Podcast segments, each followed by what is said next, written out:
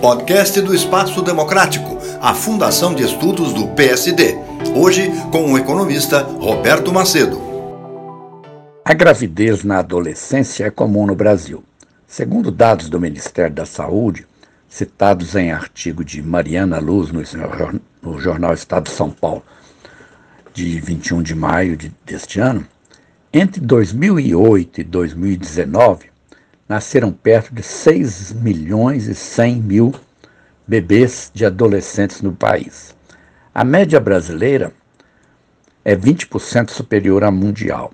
As regiões Norte, Nordeste e Centro-Oeste concentraram 67% dos nascimentos de crianças de mães entre 15 e 19 anos e 74% dos nascimentos de mães entre 10 e 14 anos. Vejam só. Pode-se concluir que a maior incidência do problema ocorre entre as populações mais pobres, que assim são as mais prejudicadas.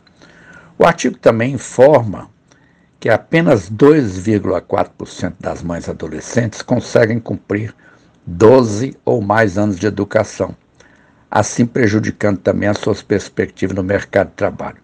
Como suas famílias são pobres, o nascimento da criança representa um custo adicional que agravará essa pobreza.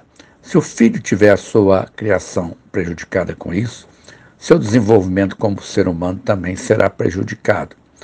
E se o pai for, for, responsável e assumir a paternidade, também tem, terá que trabalhar precocemente, prejudicando sua própria educação e acesso a empregos mais qualificados. Mas às vezes nem o pai é identificado. Um amigo meu soube no do caso de uma adolescente que engravidou, foi a um posto do SUS e lhe perguntaram quem era o pai. Ela disse que não sabia, falando que seu filho era um filho da fila. E explicou que nos bairros funk de sua comunidade era comum que as moças fizessem filas para manter relações sexuais com desconhecidos. O que fazer? Creio que esse tipo de gravidez resulta da falta de educação sexual nas famílias uma ideia seria que o programa de saúde da família do governo federal, pelo qual as famílias pobres são visitadas para examinar suas condições de saúde, deveria difundir essa educação entre as famílias e suas, suas adolescentes. E adolescentes masculinos também, para eles terem juízo.